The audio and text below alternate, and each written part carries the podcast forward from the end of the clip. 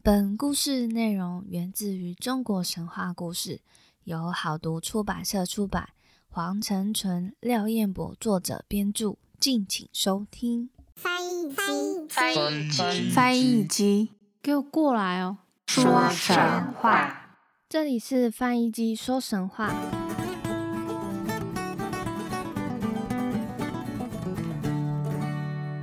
欢迎收听翻译机说神话，我是翻译机。今天是《山海经》野兽特辑《西山经》，不晓得大家会喜不喜欢这系列的野兽特辑？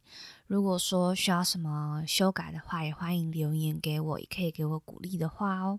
上个礼拜真的很不好意思，就是因为工作的关系，所以没有办法准时更新这样子。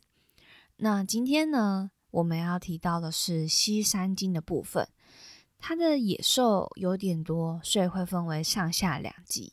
我们就赶快开始吧。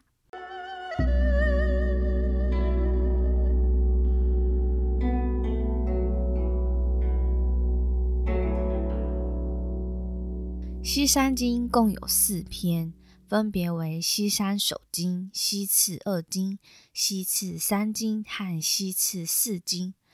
范围大致在现今的陕西、甘肃、宁夏、青海、新疆和内蒙古境内。上次呢是往东边走，而这次则是往西走。第一座山，我们就来到了榆次山，也就是终南山，也称为秦岭、秦山。山中有茂密的丛生灌木，北面呢有天然铜矿。南面则有姻缘之玉，是可以用来制作脖子饰品的玉，像是项链啊、玉佩等等。这座山住着一种鸟，叫做驼飞。它的“驼飞”两个字真的是看不出来你会念什么。第一个印象我会念成杜飞，但其实杜我找不到第一个的读音，所以呢就只好查一下。哦，原来它叫驼。驼飞呢，它有鸟的身体，却长有人脸，而且仅有一只鸟腿。习性是冬天出来觅食，夏天则会躲在洞穴当中。它的羽毛呢，有避雷的功能，是属于鸟版的避雷针非它莫属。所以当时的古人呢，会穿着驼飞羽毛制成的雨衣，在天打雷劈的天气。行走也不必害怕雷击。其文言文为：有鸟焉，其状如枭，人面而一足，曰驼飞。冬见夏泽，伏之不畏雷。再来就要继续往西走，走到了高图山，其位置呢，推测与现今的甘肃岷县玉儿岭符合。山的南面产丹砂，北面盛产银和黄金。住着一只鸟，叫做素丝鸟，我都叫它素喜素喜，很像那个寿司鸟的感觉。它的外表呢，像是猫头鹰，不过跟刚刚的驼飞很类似，但不同。驼飞呢是有人脸，而素西鸟、素丝鸟呢，则是有人脚。就是在鸟爪的地方，像是人的脚丫子一样。而它其实呢，也算是保育类动物。听说吃了它的肉，可以治疗甲状腺和癫痫病的良药，难怪就是数量会如此的稀少。甲状腺就是有亢进跟低下嘛，而癫痫就是大脑不正常的放电。像我阿公最近也被诊断为老人癫痫，在放电后就有很多。异常的举动，像是突然坐在家门外面，然后就说要上厕所，就真的当场脱裤子坐在外面，而且还想要摘树叶然后擦屁股这样子。不过正常的时候又很正常，随时随地可能都会放电，那就会做出一些比较怪异的举动这样子。那好像最近有稍微控制下来了，但可能一个礼拜都还是会有几次有这样子的行为，所以真的是蛮让人担心的。那至于树丝鸟的文言文为：有鸟焉，其状如螭，而人主，名曰树丝。食之以隐。下一站呢，我们来到了翠山。书上并未说是现今的哪里，大概就是在高图山往西走三百八十里。翠山上有茂密的棕树和楠木，南面盛产黄金和美玉，北面则有很多草食动物，像是牦牛、羚羊，还有麝，就是麝香猫的麝。此外呢，山中的鸟类以雷鸟为主。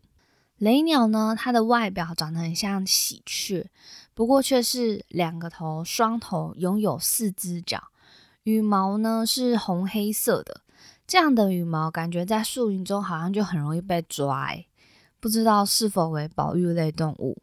不过雷鸟对于当时的人民来说是家禽，就像我们以前会养鸡一样，当时呢则是会养雷鸟。而听说养雷鸟的人呢，家能够避火，预防火灾。我觉得这个功能实在是太酷了，是活的火灾警报器吗？还是其实雷鸟有特殊功能，它可以吐水，火灾来了，然后就像杰尼龟一样这样吐水，然后消灭火这样子。而且它有两个头嘛，就一个吐水，一个吐烟。就有的时候，嗯，没办法，没办法用水灭的时候，就吐烟，吐二氧化碳。把火熄灭。好，以上呢就是纯属脑补剧情，各位听众就听听就好。其文言文为：其鸟多雷，其状如雀，赤黑而两手四足，可以御火。再来要往西走好几百里，来到了鹿台山，推测有可能是在甘肃岷县的东山。鹿台山山上盛产白玉，山下盛产银，住着一只伏羲的鸟。要不是有查读音，我可能就会念成平息。我都会把各个野兽的名字就放在 show note 上，大家可以练习读读看。而这位伏羲呢，是属于不祥之鸟，它也是有着一张像人的脸，长得像公鸡一样的身体。听说它的叫声就是自己的名字，伏羲，伏羲。只要出现它的踪迹呢，哪里就会有战争，视为招灾引祸的怪鸟。而另外想补充一下，出现天下就会安宁的鸟，叫做鸾鸟。刚好呢，就住在伏羲的隔壁山上。它羽毛呢，相当五颜六色，所以一看到鸾鸟，就象征天下太平。其文言文为：有鸟焉，其状如雄鸡而人面，名曰伏羲。其名自叫也。见者有兵。再就是《西山经》上集的倒数第二座山，叫做崇吾山。推测可能在现今的两个地方，第一个为新疆区的奇曼山，第二个为茶卡盐湖附近。并位于青海的藏族自治区。崇吾山呢为西次三经之首，山里呢有一种树，吃了它就能够多子多孙。难道是石榴吗？有很多那个种子，一小颗一小颗的。另外还住着一种叫做蛮蛮的鸟，蛮是蛮力的蛮，又称作比翼鸟，它长得像野鸡。因为只有一只翅膀和一只眼睛，所以需要两只鸟合体，雌雄合体才能飞翔。所以像是比翼双飞，在天愿作比翼鸟，在地愿为连理枝的话语出现，成了爱情的象征。但是其实比翼鸟呢是招灾引祸的鸟，只要一看到它们的踪迹，那个地方就会发生水灾。其文言文为。有鸟焉，其状如蝠，也就是水鸟跟野鸭，而一翼一目相得，乃飞，名曰蛮蛮。见则天下大水。上集最后一座山为中山，是位于新疆英吉沙县的密尔代山。还有一说呢，是在青海境内。相传中山山神的儿子叫做古。是一位人面龙身的神，他和亲否一起杀死了一位天神宝江。天帝呢就非常生气，将他们两个处死在中山东面的悬崖。死后的他们各化为两种鸟禽，蛊呢就化为俊鸟，长得像猫头鹰，脚呢是红色的，嘴巴是直的，身上呢有黄色的斑纹，头却是白色的，叫声像是天鹅。天知道 天鹅怎么叫？应该跟鹅叫差不多，但是可能有不一样吧。那只要有巨鸟出现的地方呢，就会有旱灾。可想而知，因为感觉蛊化作巨鸟就是非自然死亡嘛，他们是被处死的，所以可能有很多的冤屈，那就会让那个地方出现旱灾。那另外呢，这个青否。则化成大鳄鸟，它长得很像雕，有着黑色斑纹和白色头发，红色的嘴巴和像是老虎爪子的鸟爪，叫声呢恰是关关关关。而它呢，则是在哪里出现，哪里就会有战争。两个鸟类的文言文为：古化为巨鸟，其状如螭，赤足而直喙。黄纹而白首，其音如狐；见则其意大汉。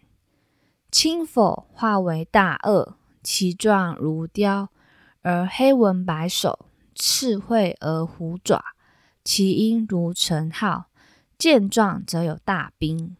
那以上呢，就是今天《西山经》上集的野兽。